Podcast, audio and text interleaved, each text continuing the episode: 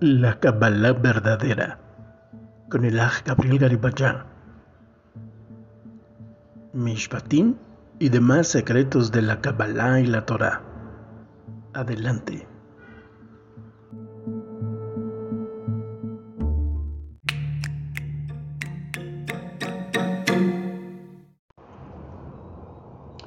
Shalom y Shabbat Shalom para que nos escuchen la porción de la Torah de esta semana se llama Mishpatim. Mishpatim se encuentra en Éxodo 21 al 24-18. Es la porción de esta parasha. Shemot 21.1 al 24-18. Mishpatim significa leyes, tiene que ver con leyes, regulaciones, regulaciones judiciales, cosas muy, muy, muy legales que podrían parecernos muy terrenales. Pero los sabios, ayer recordábamos que el rap Jonathan dice que precisamente el Eterno nos quiere comunicar, nos quiere enseñar que estas leyes que se ven tan terrenales, tan de cosas que nos pasan en la tierra, también son divinas porque el ser humano es tendiente a acomodar sus leyes a como le convienen.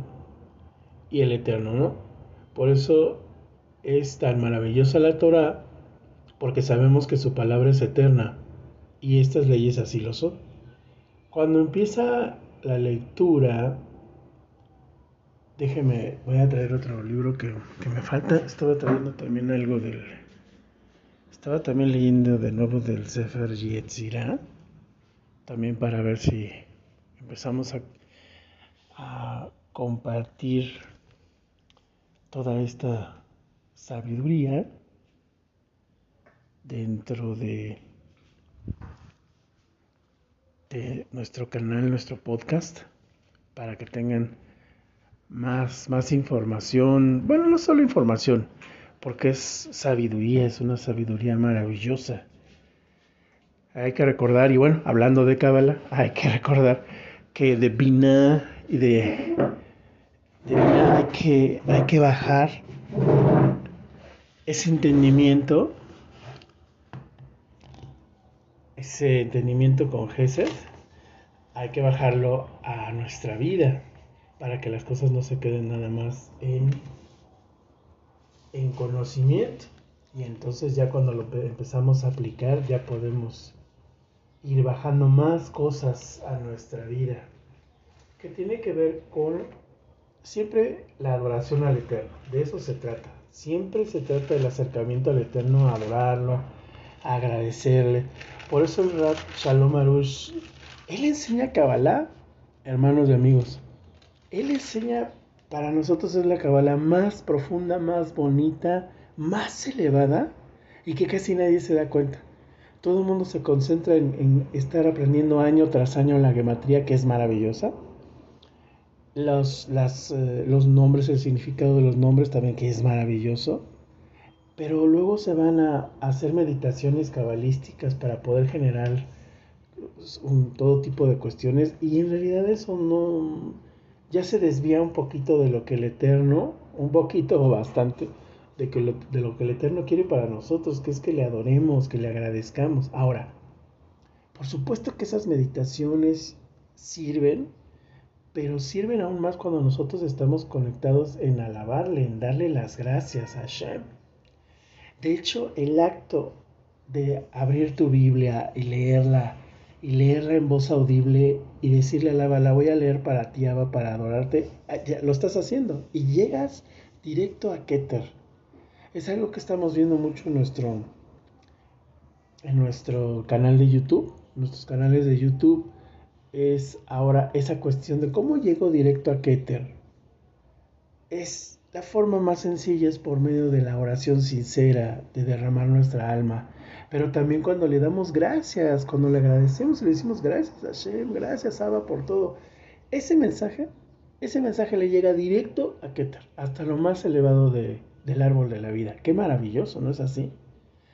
Y diríamos, oye, pero yo tengo muchos, vamos a decirle defectos, porque hemos, hemos aclarado en nuestros canales que no debemos de verlo tanto como un defecto para siempre, sino aquello que es un atributo y que se manchó, se ensució, hubo un error, y lo vamos a limpiar.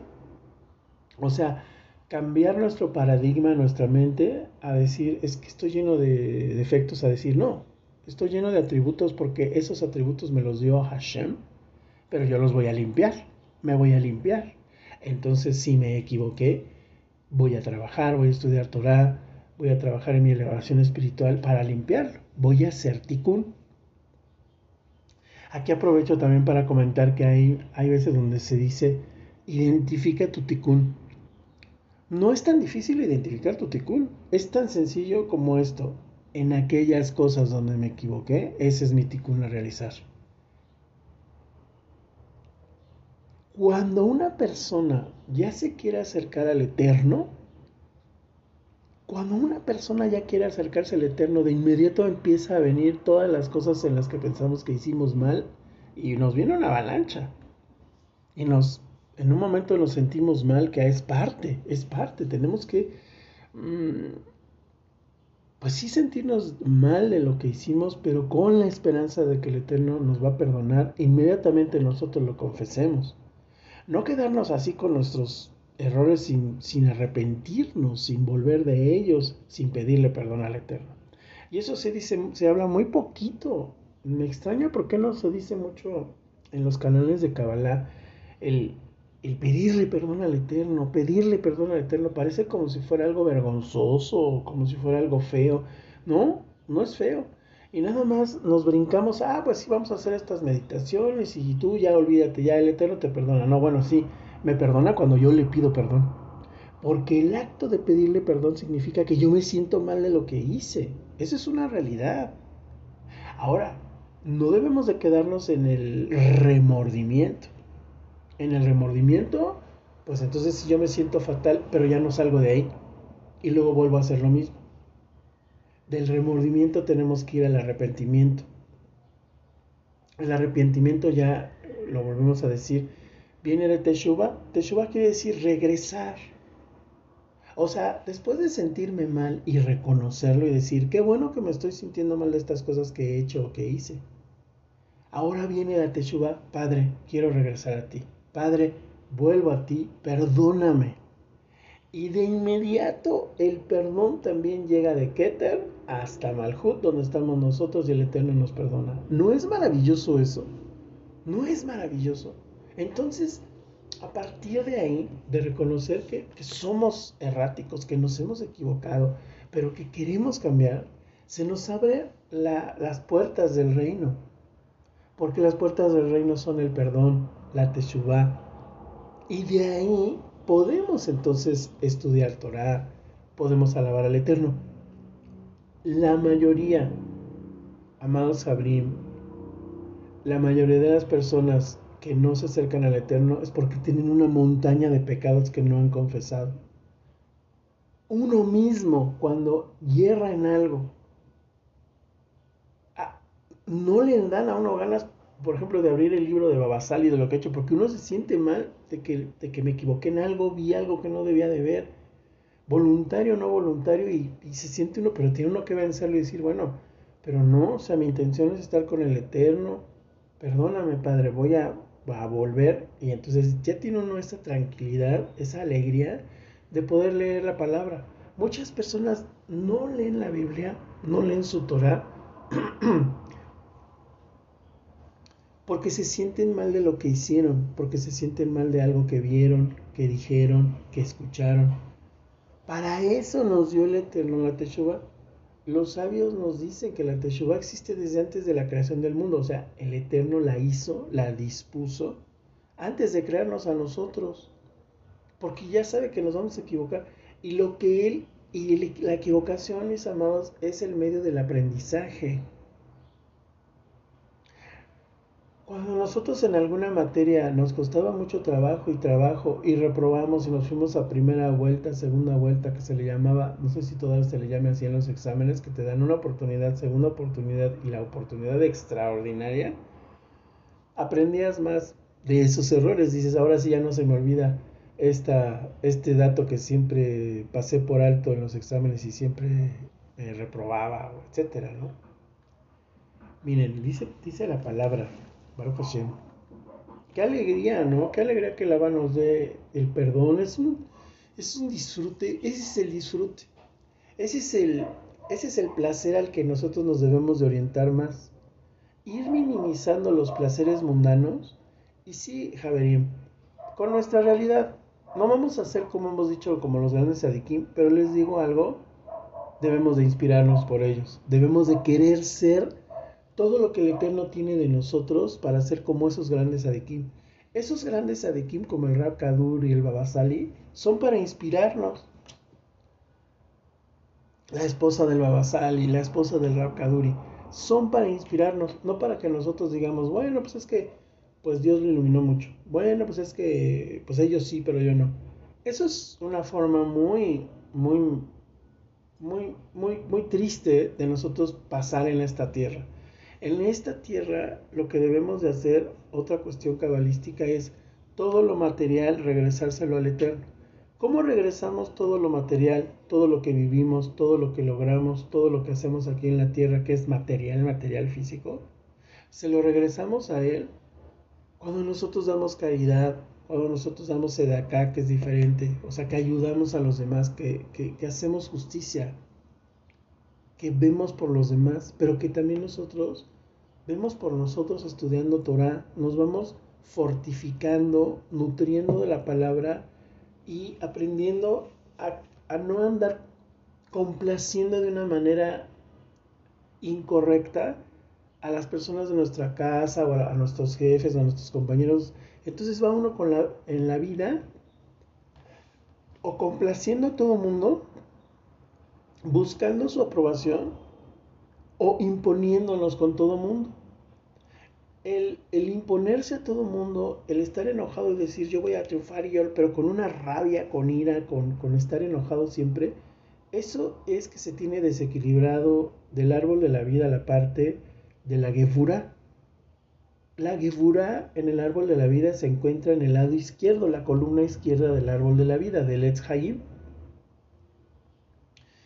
Y la Gebura nos, nos ayuda a poner límites, nos ayuda a ser disciplinados, a restringirnos muchas veces, a decir que no. Pero una Gebura ya sobrepasada hace a una persona muy dura, inflexible. No, yo, yo así soy, yo ya no puedo cambiar. Eso es que tiene una Gebura muy, muy, muy, muy, muy intensa que, que no está bien. Falta equilibrarlo, falta buscar el equilibrio, la armonía y tener más del lado derecho del árbol de la vida, más a, pues a las cosas que se dan por, por eh, espontáneamente, eh, espontáneamente, sin límites.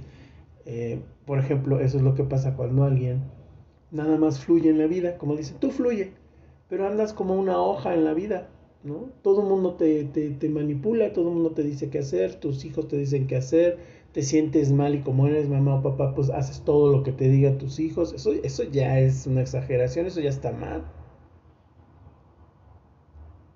Una cosa o la otra, no.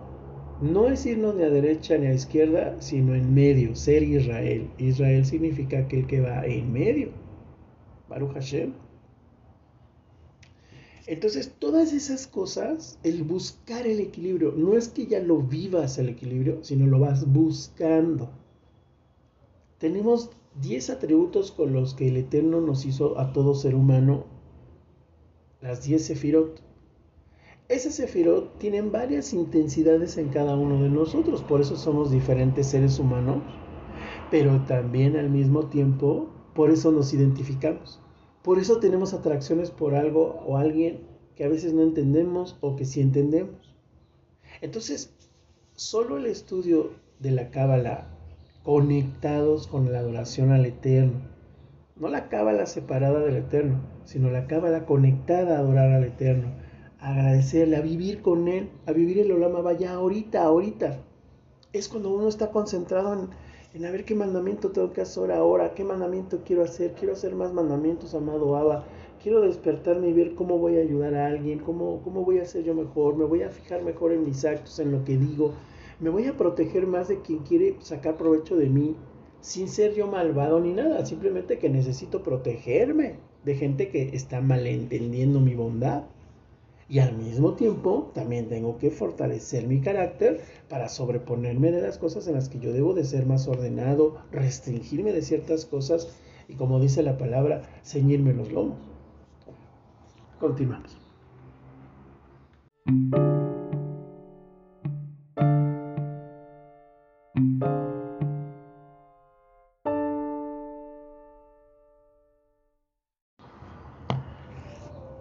Mishpatim, Mishpatim Shemot 21, escrito está, estas son las leyes que les propondrás.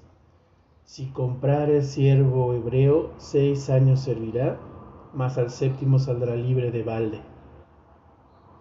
Si entró solo, solo saldrá. Si tenía mujer, saldrá él y su mujer con él. Si su amo le hubiese dado mujer y ella le diere hijos o hijas, la mujer y sus hijos serán de su amo, y él saldrá solo.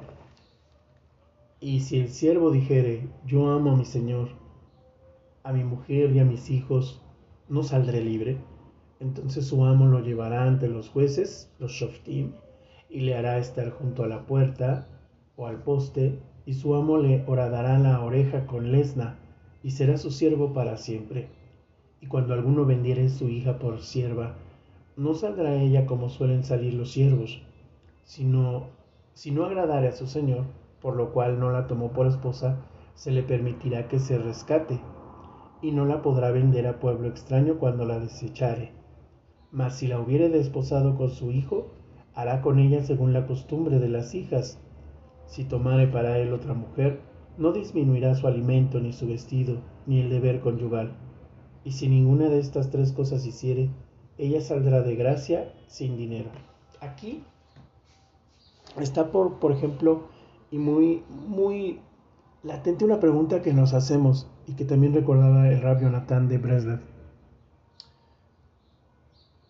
¿Cómo el Eterno, a ver, nosotros acabamos de pasar los, los pasajes de la Torah, donde el Eterno saca con su diestra poderosa al pueblo de Israel de Egipto, de la esclavitud. El Eterno, cuando se presenta al pueblo, le dice, yo soy Hashem, yo soy Hashem que te saqué de la esclavitud de Misraim. Entonces, como sucede, esta forma de hablar de entonces, ¿por qué me dice la palabra? Esta es una forma de estudiar la Torah, que es la que hacen, la que nos enseñan nuestros maestros judíos. Los, los, los alumnos cuando van a estudiar a la yeshiva se sientan en pares y entonces empiezan a preguntar a ver, ¿cómo es posible? Y eso fue lo que fue creando el Talmud, mis amados. Eso fue lo que fue creando el Talmud. ¿Qué, es lo que hacemos todos nosotros? Pero la gran ventaja es que ya tenemos al Talmud y los maestros judíos nos pueden enseñar a todos, pues tantas curiosidades, tantas dudas, tantas preguntas que nos hacíamos con la Torah que decíamos, ¿pero por qué dice eso? Pues esas mismas preguntas, mis amados, pues se la hicieron tantos varones y varonas durante tantas generaciones y luego con tal sabiduría que ahora tenemos el regalo del Eterno de poder tener no nada más esos libros, sino a los maestros que nos enseñen y nos expliquen, porque necesitamos esas explicaciones. Y entonces, sabios se preguntan, a ver, ¿cómo es posible que el Eterno primero nos diga, yo soy Hashem que te saqué de la esclavitud con mano fuerte, y ahora luego, luego me digas, porque casi, casi luego, luego me dices, que, que cuando eh, que estas son las leyes que les propondrás. Y lo primero que nos dice es si comprar es siervo hebreo. ¿Qué está pasando aquí? Como dice el rabio Natán. O sea, ¿cómo me estás hablando de que ya no hay esclavitud? Y de repente lo primero que me hablas de estas son las leyes, estas son tus leyes terrenales, pero son, vienen de mí, son divinas, pero son para tu, tu actuar en la tierra. Cuando tengas una sierva, dices, Pero una sierva es un esclavo. Y en la palabra, en hebreo también equivale siervo esclavo, es un sinónimo. Dice, la frase de todas estas, estas leyes, todas estas leyes en, en el hebreo es ve'ele, que implica que son una continuación de lo que se escribió antes. Entonces, decimos también, pero antes, antes lo que nosotros leemos son que los diez mandamientos. Ajá. Por eso dice también la palabra, y estas son las leyes, en hebreo dicen, y estas son las leyes. Ve e ve e y estas son estas leyes. Entonces uno dice, bueno, sí, ¿no? Porque, porque acabamos de leer los diez mandamientos, ¿no? Pero, ah, y aquí hay que aclarar que los diez mandamientos en las Biblias, el más con, las, las Biblias que tenemos todos, ese subtítulo de los diez mandamientos se puso por los estudiosos para que nosotros tuviéramos, la gente que lo leyera, tuviese la identificación de dónde están esas 10 frases. Pero eso no lo escribió Moshe, o sea, Moshe no puso subtítulos en, en los rollos de la Torah. De hecho, incluso no hay ni puntuación. Un rollo de Torah, vamos a decir, de los que provinieron de lo que escribió originalmente Moshe Rabenu, viene continuo, continuo, continuo. No hay puntuaciones, no hay punto y aparte, viene todo continuo. Entonces, el subtítulo de los diez mandamientos lo dieron los estudiosos, pues para que nosotros tomamos, no sea más sencillo encontrar la palabra que queremos buscar, no sea más sencillo estudiar. Pero en una manera estricta, mis amados, no, no, no dice que sean los diez mandamientos. O sea, empieza a hacer esos enunciados y pues estudiosos, como cuando nosotros estamos estudiando, inferimos y decimos, pues son mandamientos, ¿no? Pues parecen mandamientos porque nos está diciendo, no hagas esto, si haces esto, no hagas esto, haz esto. Entonces, en ese sentido, sí, son mandamientos. Pero no lo escribió Moshe así. O sea, Moshe no puso subtítulos. Por eso luego hay eh, las personas a veces, algunas personas que empiezan a estudiar se confunden y dicen, ¿cómo que hay más mandamientos si nada más son 10? En la Biblia dice que son 10 mandamientos. No dice que sean 613. Dices, bueno, es lo que decimos, es que eso fue un subtítulo que pusieron los académicos, algunos no sabían de hebraísmo, no, no eran rabinos, y entonces dijeron, ah, pues aquí como sacamos que son 10 frases, pues son 10 mandamientos, pues ponle 10 mandamientos. Como la cena del Señor, para, para quien es cristiano. La cena del Señor no dijo Yeshua que se llamara la cena del Señor. O sea, eh, eh, Yeshua estaba celebrando Pesach pero los académicos pusieron la cena del Señor y entonces dicen, ah, miren, es que aquí es donde Jesús instituyó la cena del Señor. No, pero él no, instituye nada de eso. No instituyó una cena del Señor. Ahí se debería de llamar Pesaj, ¿no? Yeshua celebra Pesaj, ¿no? Y bueno, pues son esos cambios que se dieron en las escrituras y que hay que decir, hay que decirlo. En la historia pues sí han habido modificaciones, a veces bien intencionadas, otras mal intencionadas, otras porque no se leía bien en los escritos y se, infiere otra palabra, o escritos que estaban ya despedazados, rollos y que, y que tienes que estudiar para ver cómo lo completas, etcétera, etcétera. Bueno, pero entonces, de todas maneras, eh, nos extraña el decir, ¿por qué, ¿por qué el Eterno Ah, ok, estamos de acuerdo. Nos está diciendo las 10 las, enunciados que todos identificamos como las diez, los 10 mandamientos. Hay más, porque, a ver, aquí hay más mandamientos, ¿no? Terminamos de leer los 10 mandamientos y empieza el capítulo 21, que empieza la parasha de Mishpatim, que, que los sabios dividieron en pedacitos, en parashot, para que podamos estudiar cada semana y al año tú termines la Torah, el Pentateuco, ¿no? al año terminamos el Pentateuco por, por estas divisiones que se hicieron, ¿no? Entonces, hay más mandamientos, ¿no? Porque nos está diciendo, pues estas son las leyes, si, si comprares un siervo va a pasar esto, si fuese una mujer va a pasar esto, si la mujer no quiere regresar con el varón va a pasar esto. Son indicaciones, son leyes, son mandamientos también, porque hay que respetarlos, Baruch Hashem. Pero vamos al punto. ¿Por qué el Abba nos vuelve a hablar de esclavitud? Bueno, vamos a decirlo en la manera más sencilla. Todo en el eterno es bueno. Todo en la, la cábala verdadera, por eso se llama la cábala verdadera este podcast, la cábala verdadera va a estar conectada a la adoración al eterno. La cábala verdadera va a estar conectada, y esto es de los sabios, ¿eh? Todo el mundo podemos hablar de todos los grandes, de, Isaac Luria, del, del Benishai, del Babasali, bueno, pues ellos, ellos, eh, la conexión estaba a adorar al Eterno, agradecerle al Eterno.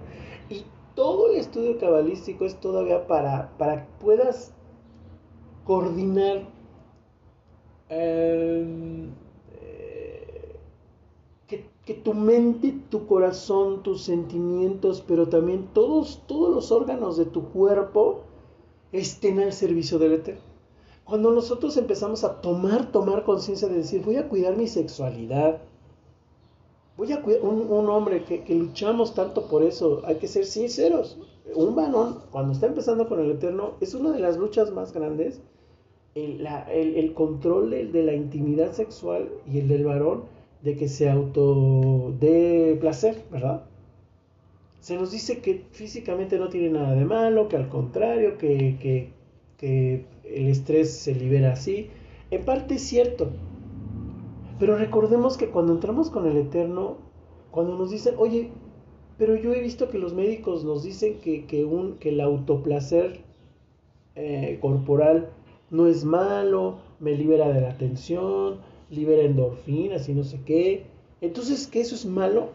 Otra vez, no no tengamos presente que lo que sea del eterno, como es contrario a, lo del mundo, es, es eh, todo lo del mundo es malo. No, porque vamos a tener decisiones en la vida que hacer que no es que sean malas. Es que tú te quieres elevar más al eterno o no. Tú quieres despegarte de esta tierra y que te afecte menos todo lo que es terrenal, incluso las cosas que dices, esto no va a ser posible salvarlo. Y veas salvaciones del eterno, tenemos que separarnos de lo carnal, pero de una manera inteligente, mm, eh, sobria, realista. Una persona que busca la cábala nada más para vivir flotando o entrar a otras dimensiones y multiversos está nada más ah, eh, alimentando su imaginación y se va a perder y se va a hacer daño. No se trata de eso la cábala. Esos niveles esos niveles que, nada más lo logran los grandes cabalistas Mekubalim, son para adorar al Eterno. ¿Saben para qué son? Para regresar más, más santos de esas meditaciones, de esa exploración de los mundos y ofrecerse. Y ofrecerse para ellos llegar a ser incluso corbán para el Eterno. ¿Tú te avientas a eso? La verdad es que nosotros si lo pensamos decimos, ay, joder, el Babasali sí decía eso como decía Joseph, ¿qué tal si el Eterno me quiere usar de corbán? Imagínate el nivel de amor por el Eterno. Y la verdad nosotros yo creo que la mayoría no estamos todavía listos, bueno, ni listos en nuestra santidad, ni, ni, ni siquiera lo pronunciaremos así de fácil, ¿no? Entonces ah, hay que entender de verdad entonces qué es la Kabbalah. Entonces, el Eterno lo que nos quiere decir es, la esclavitud ya existió, ¿no? ya se creó la, esclavitud. Ahora yo te voy a enseñar cómo transformar esa esclavitud a las cosas que son hermosas mías del abacador. La la esclavitud ya se dio, ¿no? Porque ya, ya te saqué yo de la esclavitud en la que tú mismo caíste por, porque me olvidaste, ¿no? Pero yo soy Hashem, yo te perdono.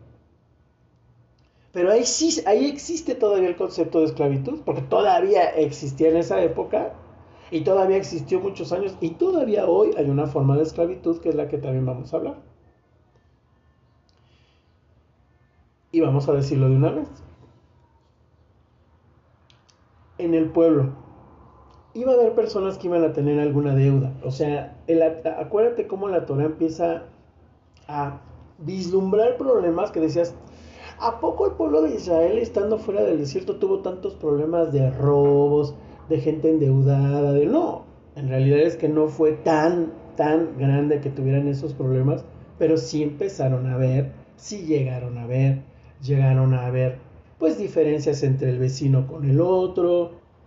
Oye, me, tomaste mi vaca y no, y no, era tu vaca, no que si es mi vaca. O sea, ¿cómo vamos a dirimir esas diferencias? Al final somos seres humanos. Al final eran seres humanos que habían salido de Egipto de una forma de vida que muchos todavía no, no se acostumbraban. Porque imagínate, había gente que había tenido ya sus negocios en Egipto y le iba muy bien y dijo, hubo quien se quedó y los que salieron dijeron, híjole, es que estábamos mejor antes. Es que ahora, es que antes yo tenía una casa más amplia y ahora estamos aquí en el desierto. Antes yo ya tenía mis animales, mis propiedades, mis negocios y ahorita no tengo nada de eso. Entonces había que regular. ¿Por qué, mis amados? Porque las leyes nos ayudan a mantener el orden. Las leyes vienen de la parte de Gebura. Si nosotros nada más estuviéramos por eso en algunas religiones cuando es, no, nada más es por amor, ya con el espíritu en mí, ya yo ya, ya aprendí la Biblia y no hay problema, y amor y paz, el, la, la, el movimiento hippie, el movimiento hippie fue un movimiento que no cree en el orden, que no cree en tener metas, que no cree en esforzarse, que todo es así nada más estirar la mano, esa es la verdad. Además de, de usar sustancias que para alcanzar otros mundos y eso es una cosa muy dañina al cuerpo humano y al alma, perder la conciencia, no tener metas, no tener retos. Entonces el Eterno nos dice, tú vas a estar en la verdadera libertad conmigo, pero para tener la verdadera libertad necesitamos orden.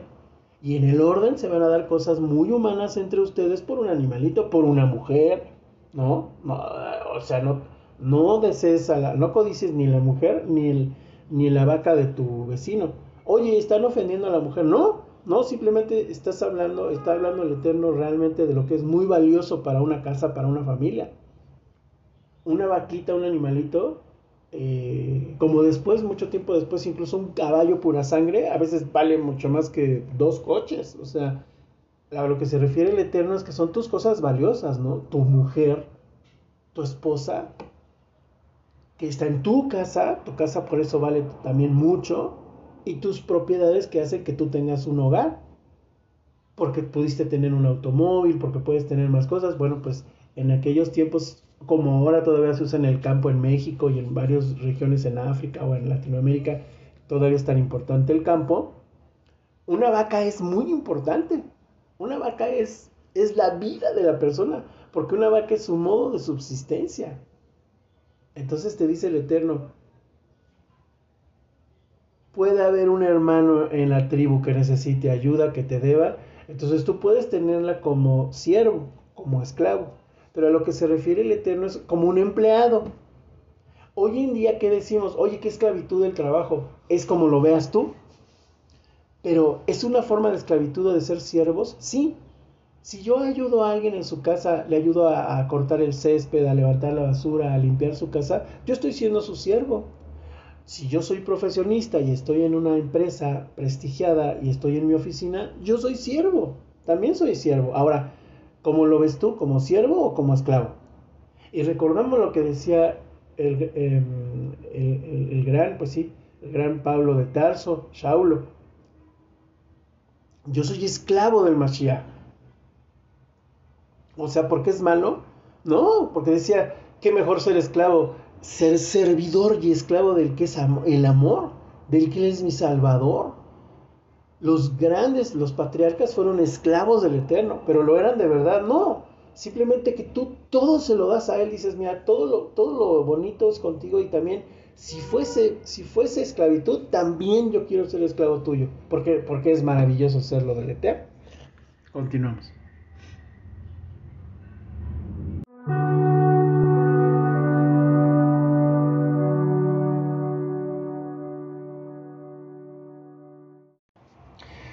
Fíjense ustedes, amados Javerim, el Ibn Ezra, Ibn Ezra nos dice, no hay nada más difícil para una persona que ser que estar subyugada a otra.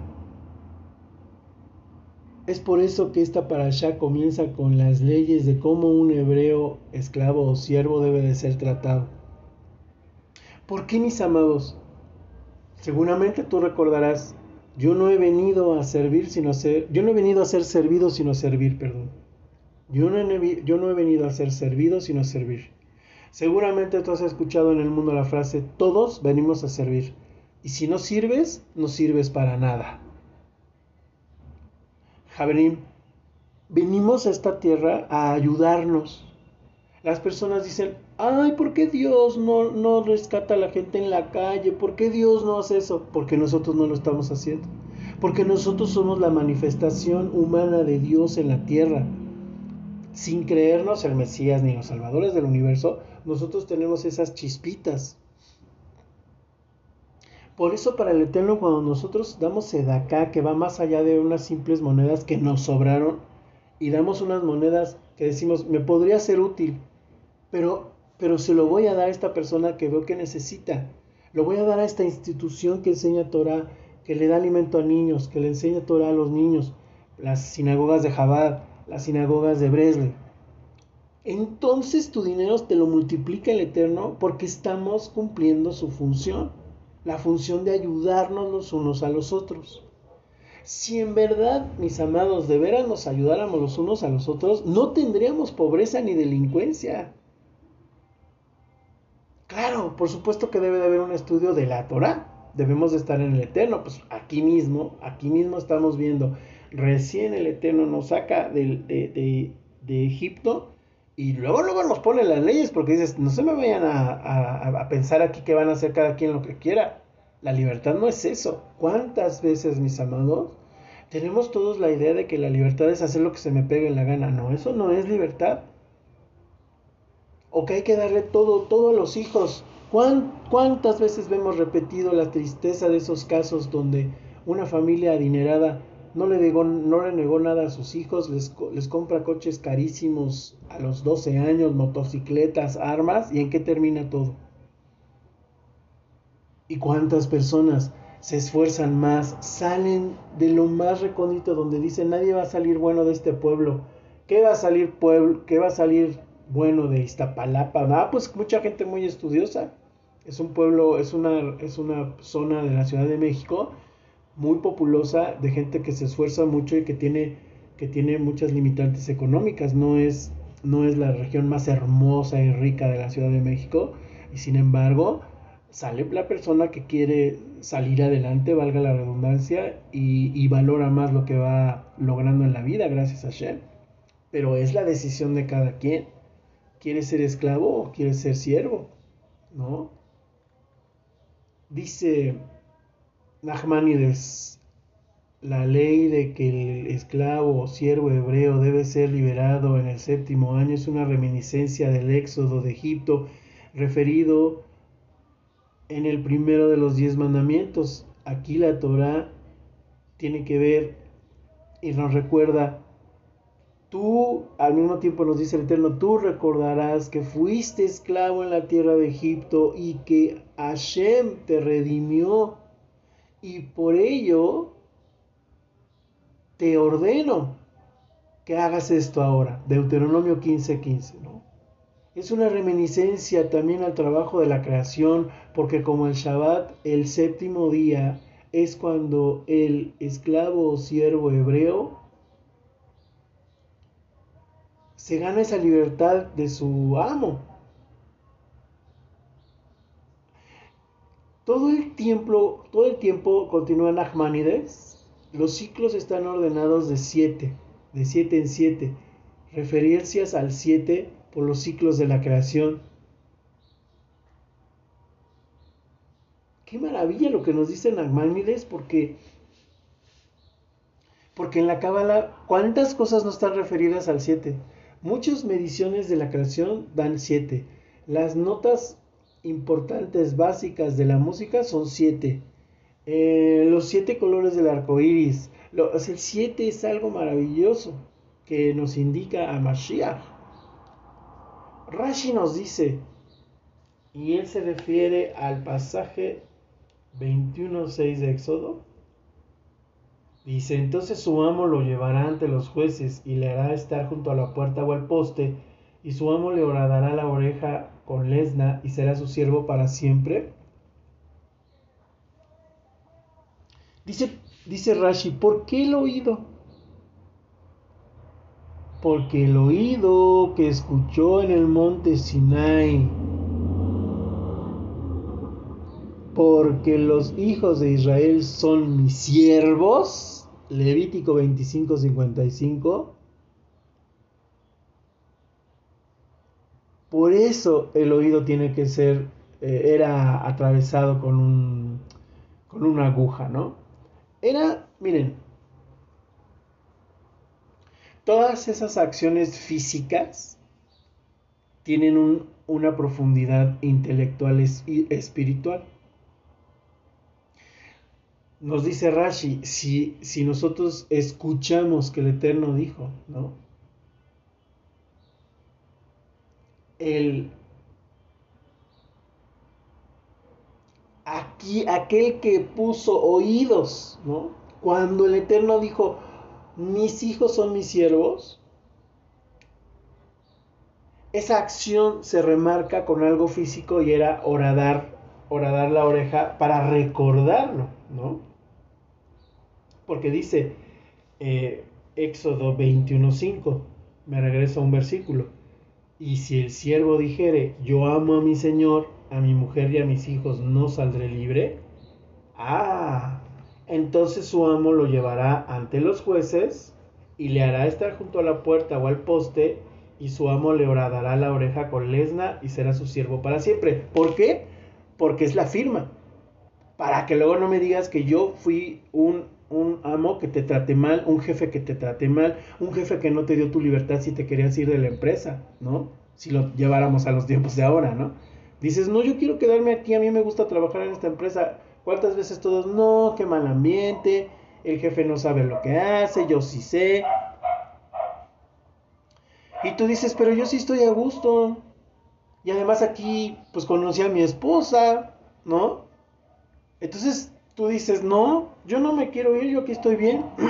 yo quiero seguir con mi amo, con mi jefe. Y entonces firmas, entonces se firma con el oído, ¿por qué? Porque tú oíste que el Eterno dijo, ustedes son mis siervos. Entonces, de esa misma manera, tú, por tu libre albedrío, estás decidiendo quedarte conmigo. E, e, es una firma para, para que luego no tuviera problema un amo de decir, estás maltratando a mi gente. Porque de lo que se trata, mis amados, es que el Eterno busca, tratémonos con respeto, tratémonos bien. sí, aun cuando salieron de la esclavitud de Egipto con el brazo poderosa, la diestra del Eterno, con, con Gesed, fíjate, mano poderosa pero con Gesed, del lado de, de de la bondad.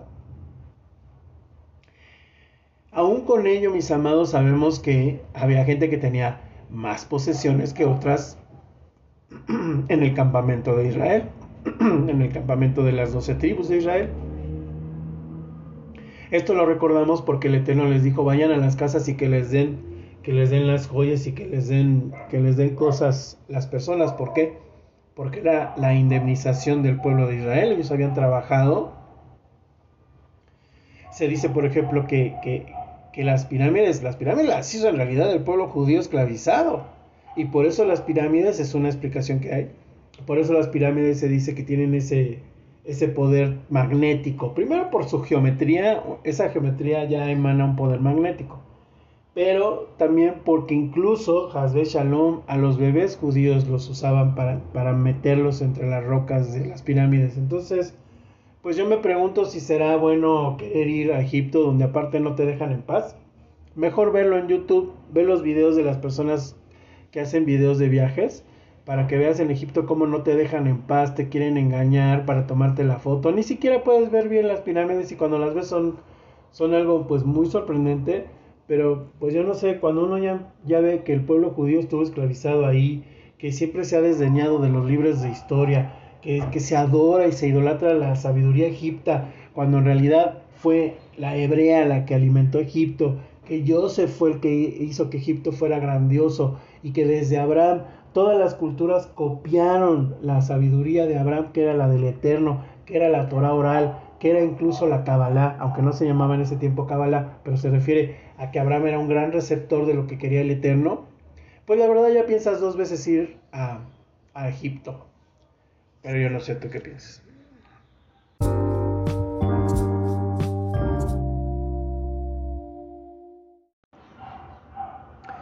Después vemos otra porción, vamos a ver otra porción en 21.18. 21.18 escrito está.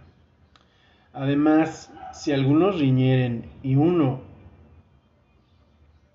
hiriere a su prójimo con piedra o con el puño, y éste no muriere, pero cayere en cama, si se levantare y anduviere fuera sobre su báculo, entonces será absuelto el que lo, hirió solamente le satisfará por lo que estuvo sin trabajar y hará que le curen. Y si alguno hiriere a su siervo o a su sierva con palo y muriere bajo su mano, será castigado. Mas si sobreviviere por un día o dos, no será castigado porque es de su propiedad. si algunos riñeren e hirieren a mujer embarazada y ésta abortare, pero sin haber muerte, serán penados conforme a lo que les impusiere el marido de la mujer y juzgaren los jueces. Mas si hubiese muerte, entonces pagará vida por vida, ojo por ojo, diente por diente, mano por mano, pie por pie, quemadura por quemadura, herida por herida, golpe por golpe. Aquí es una parte muy que es muy conocida cuando algo alguien se acerca, cuando nos acercamos a la palabra el ojo por ojo. A ver, vamos a explicar. Primeramente, nos dice el Talmud Baba Kama 85a que, bueno, desde el 25a, el Talmud nos dice que toda persona que hace un daño a propósito o sin quererlo, pues tiene que resarcir ese daño. Por ejemplo, incluso de la vida cotidiana.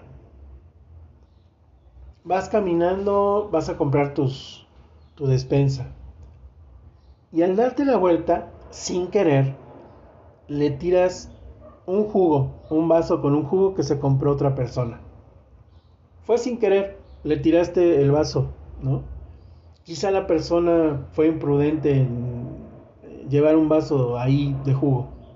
Pero lo correcto, lo que se debe de hacer es pagarle el jugo, decirle, perdóname, te, te restituyo tu juguito, vamos a comprarte otro jugo y no discutir, bueno, pues es que tú no te fijas, bueno, es que para qué traes aquí esto.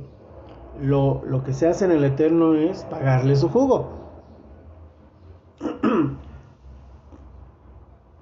Cuando una, una cuestión ya es con dolo, por eso en la justicia se le impone algo más. Hoy en día personas que, que, roban en las tiendas de autoservicio, cuando las cachan dicen, bueno, ya te lo devuelvo. O sea, porque pues, al final no me llevé nada. Dices, no, sí, pero tu intención sí era robarme. Y ya has venido a robar. Y, y, esto es un negocio y tú no quieres pagarlo. Y tú pues quieres hacer un negocio gratis. Vender todas estas cosas bien barato. Pues tienes que pagarlo. Y Hasbe Shalom a veces con la cárcel. Que, que ahí sí, no sé, hay muchas cosas que, que tiene uno que evaluar porque en qué sentido vas a ayudar también a esa persona que robó productos en un centro comercial y la metes a la cárcel con gente igual o peor de malvada ya curtida en lo que es robar y hacer daño, ¿no? Pero lo que a nosotros nos tiene que quedar claro es que hay situaciones en la vida en que si nosotros también, por ejemplo, ofendimos a alguien, debemos de resarcírselo y decirle que, que, nos, que, le, que nos perdone y darle un regalo. Le puedes dar un regalo, le puedes este, resarcir algo, porque uno tiene que dar un poquito más, no nada más decir cuando las personas dicen, bueno, pues ya perdón. Eso no, eso pues sirve porque la persona pudo expresar las palabras perdón. Hay personas que dicen, es que eso no sirve porque no lo dijo sinceramente. No, no, no, yo no lo creo. Eso tampoco está correcto. Una persona cuando te dice, bueno, pues perdóname, no fue quizá la mejor manera de decirlo, no es una forma, pues puedes, puedes igual pensar que no fue sincera, pero la persona te pidió disculpas. Entonces tú tienes que decir, ay, perdón. No te preocupes, sí, sí, sí te perdono y pues si yo también te ofendí en algo, perdóname. Eso es lo que uno debe de hacer. No estar analizando tanto. Sí, puede ser incómodo, puede ser incómodo decir, ay, qué hipócrita persona, ni siquiera me pidió perdón sinceramente. Bueno, pero lo hizo. Lo hizo. Ya. Toda esa carga, mis amados, es lo que dice la palabra. Tú da el perdón y pones eh, ascuas de fuego sobre su cabeza. Porque la persona es algo que es de nuestras almas. No podemos soportarlo. Por eso cuando tenemos ya el conocimiento de la Torah con la Cábala, tenemos que obedecer. Y aunque a mí me caiga muy gorda la persona o no sienta yo satisfacción de su, de su, de su pedida de perdón, si alguien me dice, bueno, perdóname, yo debo decir, ay, perdón, te perdono. Ahora, siempre recuerda, hermano, hermana, amigo, amiga, que eso no significa que, ah, bueno, entonces vámonos otra vez al bar, vámonos a la cantina, vámonos a tomar, ah, bueno, entonces nos, te vuelvo a tratar igual. No, tú das el perdón, pero de acuerdo a la conducta de la persona o, lo que ha sido su historial, tú tienes que ir con los sabios, tienes que ver estas regulaciones y entonces dices, sí, pero me voy a distanciar de ti. Una relación que no es buena entre pareja y hay violencia y cosas hasbe shalom, ¿hay que perdonar? Sí, sí hay que perdonar ah, entonces quiere decir que yo me quedo con la persona que me está maltratando. No. Dependiendo del caso, porque esos casos son muy profundos, nada más los conoce la pareja y a veces ni siquiera la misma pareja sabe de dónde viene tanta agresividad. Eso, eso si no es personas que estén en la Torah, en la Torah, eh, no estoy diciendo de otros lugares, si no son personas que sigan la Torah, si no son personas que tengan un rabino, un guía espiritual de de la sabiduría judía, bueno, si, si tienen a su pastor, pues tienen que acudir a él. Perdón. Pero nosotros estamos hablando aquí ya de la, de la guía rabínica de los sabios, de lo que dicen los grandes sabios, ¿no? Bueno. Es algo muy profundo que se tiene que explorar. Y si no, mis amados, ir a un psicólogo. A hacer una terapia. Pero de que se tiene que perdonar, sí. El perdón no tiene que ser sentido. El perdón no es, es que hasta que yo no lo sienta no te perdono. No, eso es soberbia. Y eso para el Eterno es peor que si hubieras tú dado esa, esa disculpa, pues aunque sea un poco forzada, ¿no? De que bueno, pues perdóname. Como en la escuela. A ver, a, mí, a estos dos amiguitos, compañeritos que se pelearon, pídele perdón perdóname.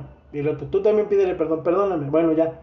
Lo haces así porque te lo dijeron, ¿no? Pero en realidad, ¿a poco tú como, como niño decías, no, yo sí lo siento, que sí le voy a pedir perdón? No se trata de eso, mis amados. Sé que es difícil de entender, sé que a todos, a todos, me incluyo, nos, en algún momento nos cuesta trabajo con alguna persona decir, híjole, es que esta persona, ¿cómo la voy a perdonar? Pero es que hay que distinguir, mis amados. Perdonar no quiere decir que yo tengo que tener una relación con esa persona. O sea, dices, no, mira, yo te perdono, estemos en shalom, ¿no? Estamos en shalom. O sea, ni yo te voy a atacar a ti, ni tú me vas a atacar a mí. Pero ya entendimos que no, no hay química entre nosotros, ¿no? Se vale partir. Entonces, la verdad, pues yo sí me voy a distanciar. Y entonces se tiene que aceptar, mis amados y la otra persona no le va a parecer grato, pero, pero dices, es que tú tienes que aceptar la, el libre albedrío de las personas. Si una persona no quiere estar contigo, esa es su libertad el no querer estarlo, ¿no? Ahora, como les repito, cuando se trata de problemas ya de, de pareja, de matrimonio, bueno, hay que estudiarlo con, con detenimiento porque no se pueden tomar decisiones hacia la ligera. Cada caso es diferente, a eso me refiero. Cada caso es diferente y a eso es a lo que se refiere el abacador. Eso es lo que tú, si lees el Nuevo Testamento, decía también Pablo de Tarso, para los que ven también el Nuevo Testamento. Eh, eh, Pablo de Tarso decía, ¿acaso no hay jueces entre ustedes? ¿Acaso no hay ancianos entre ustedes? O sea, en la congregación no hay nadie que juzgue. Si tienen entre ustedes un problema marital, un problema en la familia, no hay un pastor, no hay nadie sabio y tienen que ir a las leyes del mundo. Porque el Eterno lo que nos quiere decir es, la ley, la ley, hermanos, al final tiene que ser la Torah. Pero mientras llegamos a eso, nosotros que estamos estudiando Torah debemos de ir a la Torah.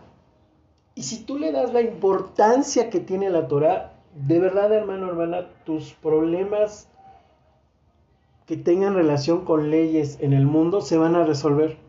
Pero si tú te vas luego, luego a resolver las cosas del mundo con las leyes del mundo, tú estás diciendo que, que no crees que el Eterno te pueda ayudar y que lo quieres arreglar de la manera humana, pues, pues también puede ser, pero la, la realidad es que cómo te puedes ahorrar tantas cosas si acudimos al Eterno, si vamos arrepentidos, si confesamos nuestras faltas, y si nos esforzamos en, en corregirnos, en resarcir el daño. Entonces el Eterno, obviamente desde que tú le pides perdón, Él ve, te va a ayudar. Pero nosotros tenemos que buscar la, asesoría de los sabios, de los que más conocen la palabra para decir, yo tengo este caso en mi familia, ¿cómo le hago? Al final, mis amados, el Abba lo que quiere es que todo mundo regresemos a Él. O sea, que todo mundo hagamos Teshuvah. O sea, que todo mundo reconozcamos, reconozcamos que nos equivocamos. Si tú te das cuenta, hermano, hermana, en el mundo, en este mundo, en el mundo terrenal, los juicios se ganan o porque alguien tiene más dinero, o porque alguien tiene más influencia, o porque alguien pudo manejar mejor la ley los artículos de la ley, pudo manejar y presentar de mejor manera las pruebas o no pruebas o testimonios. La verdad a veces no es porque haya ganado la verdad, ganó el que fue más hábil. Y si vamos a depender de eso, yo te digo, ¿por qué no mejor dependemos del Eterno? ¿Por qué no mejor dependemos de él? Es lo que nos enseña Rabarush. Es lo que nos enseña Rabarush en sus libros maravillosos. Y eso es Kabbalah, hermano. Te lo vuelvo a repetir, hermana. Los libros de Rabaruch son Kabbalah aplicada a tu vida. Después, si quieres, como luego hacemos nosotros, te enseñamos de la numerología, te enseñamos la combinatoria de los nombres, es maravilloso. Pero tú quieres vivir la Kabbalah verdadera, te recomiendo mucho que leas los libros de, Rab Arush, Shalom Arush. Son tesoros de libros. Y esa forma de enseñarte cómo, cómo mejorar tus finanzas, cómo tener Shalom Bait en la casa, cómo encontrar tu mayor emuná en el eterno, son Kabbalah pura, aplicada y del alma. Y, y ve salvaciones en el eterno. Pero siempre recuerda, uno debe de ser sincero con el eterno, así. Padre, me equivoqué. Podemos poner nuestros, nuestros, nuestros, eh, nuestros eh, argumentos de defensa, sí Tú le puedes decir alaba y le debes de decir todo. Padre, es que pasó esto, es que el otro, es que yo no sé por qué, pude, por, qué, no pude evitar hacer esto, es que algo me empujó, es que el otro, pero sé sincero, pero sé sincera, pero dile la verdad al rey, tú nada más con el rey de reyes. Y en el Mashiach, que es nuestro abogado. Y vas a ver, hermano, o sea, el eterno, es que el eterno es real, el eterno es real, está vivo, es real. Muchas veces nosotros no llegamos a eso porque creemos en Hashem, la gente cree en Dios, pero no le cree, pero no, pero, pero la verdad yo siempre he dicho que, pues que uno no, que la persona entonces no cree en él, porque dices, ah, sí creo en Dios, pero son puras dudas de no, pero pues quién sabe, creo en Dios, pero yo aquí tengo que arreglarlo todo, ¿de veras? Pues entonces no crees en Dios, porque, porque Dios es tu papá, porque Hashem es tu padre, Hashem como dijo el rey David, preferible, amado Abba, que tú seas el que me pongas la corrección, porque sí, amados, el, Eterno nos va a poner una corrección, pero Él es tan hermoso en su misericordia que la corrección puede ser indolora, que la corrección puede venir haciendo más eh, cosas de calidad, más cosas bonitas, dependiendo, el Abba dependiendo del caso, él, él es el único que sabe por eso cuando decimos, yo me deposito a ti, tú eres el único que sabes, amado Abba. Tú, tú, lo que ocurra es porque tú, tú decretaste que así debe de ser. Y entonces si es para mi bien, aleluya, y yo me entrego a ti, pero por favor, sé, misericordioso. Y siempre, mis amados, va a ser misericordioso el Eterno. Pero recuerda siempre la sinceridad. No queramos darle la vuelta al Eterno. El Eterno tienes que ir con toda la verdad, toda la verdad desnuda y pedirle perdón. Si nosotros vamos a estarnos defendiendo ante el Eterno, pues estamos, estamos, no estamos, eh, no estamos aprovechando su bondad porque pues Él nos conoce más que nosotros, hermanos, ¿no? Ahora, como siempre me preguntan, pero si Hashem, hermano Gabriel, si Hashem lo sabe todo, ¿para qué le debo de decir yo las cosas si él ya lo sabe? Ah, pues porque, porque ese es el esfuerzo, ese es el trabajo. Porque tú tienes que sacarlo de tu ser. O sea, el Eterno obviamente sabe todo y hasta sabe más de por qué sucedieron las cosas. Pero el que se va a salvar eres tú, no el Eterno. El Eterno va a seguir siendo el Eterno toda la eternidad. ¿Quieres estar con Él? ¿Quieres vivir más salvaciones en tu vida? ¿Quieres vivir alegre? Reconoce tus errores y pídele que te ayude a mejorar, a corregir. No podemos hacer nada sin Él. No te compliques la vida. Pídele ayuda a Hashem. No te importe lo que digan los demás. La gente va a siempre estar diciendo y diciendo porque no tiene conocimiento. Pero tú si ya empiezas a tener ese poco de conocimiento, dices, yo voy a confiar en Hashem. Y entonces dejamos de ser esclavos y nos volvemos personas libres. Baruch Hashem. Tenemos un, grupo de WhatsApp donde, donde compartimos palabra también, a veces con información diferente a la que, a la que presentamos en nuestros canales de YouTube eh, y en este podcast. Si estás interesado en ingresar al grupo, es el, mándanos un WhatsApp pasando Shabbat al 55 84 48 92 33. Estamos en la Ciudad de México. Y con gusto te platicamos cómo, cómo se maneja el grupo. Pero es algo muy bonito estar en EJAD. Y que el te bendiga mucho. Soy el Aj Gabriel. Shalom Alejem. Leitaot.